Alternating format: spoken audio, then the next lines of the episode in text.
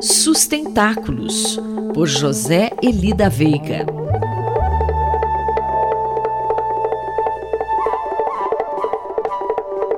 Professor José Elida Veiga, bom dia. Fale-nos do acordo sobre o alto mar na ONU.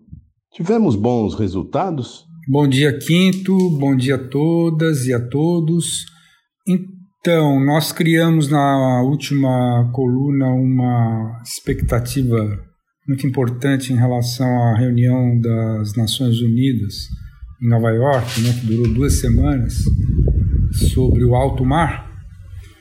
E infelizmente ainda não foi dessa vez, né, como provavelmente os ouvintes talvez tenham visto alguma coisa na imprensa. Eu não vi quase nada na, na mídia, mas bem provável que tenha circulado bastante aí pelas redes sociais, etc.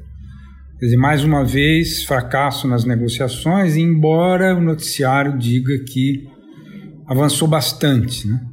Eu vi, por exemplo, um comentário do WWF em que o tom não é tanto de desespero com a coisa, mas é mais de em algumas áreas, como por exemplo a questão da avaliação dos impactos ambientais, essas coisas avançaram. Mas na questão mais difícil, né, que é a questão dos direitos genéticos, né, sobre eventuais explorações nessas áreas e isso parece que tá, é a principal coisa que está fazendo empacar essa perspectiva de ter um tratado que permita, vamos dizer, cuidar de uma maneira mais ou menos razoável de 30% do, dos oceanos, que são os que fogem das jurisdições nacionais, né? isso que a gente define como alto mar. Isso acho que ficou bem claro quando a gente anunciou que a reunião iria ser realizada.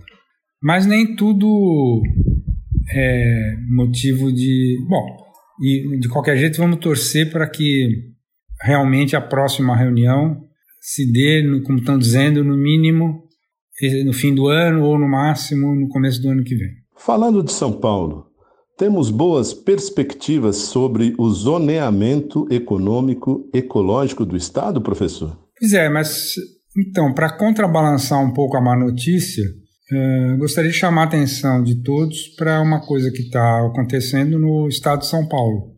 Então, não é um tratado internacional, mas é uma coisa muito importante do principal estado brasileiro que foi o trabalho todo feito para propor um zoneamento econômico ecológico.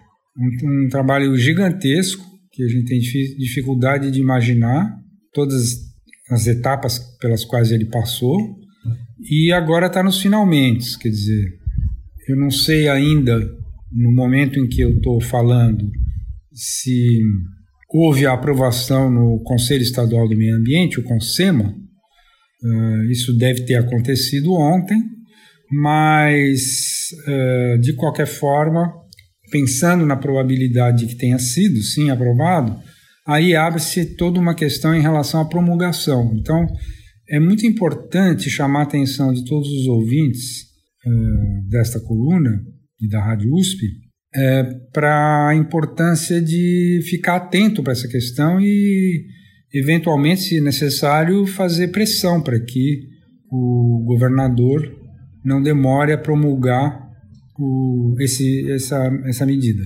que vai ser um avanço muito grande. Então, será uma, vamos dizer, nesse caso, uma ótima notícia para contrapor, vamos dizer assim, a má notícia sobre a qual nós falamos agora há pouco na primeira parte da entrevista. Muito obrigado a todos e até a próxima. Um abraço. Mais informações sobre sustentabilidade estão disponíveis na página pessoal do colunista zeli.pro.br. Eu, Antônio Carlos Quinto, conversei com o professor José Eli da Veiga para a Rádio USP. Sustentáculos, por José Eli da Veiga.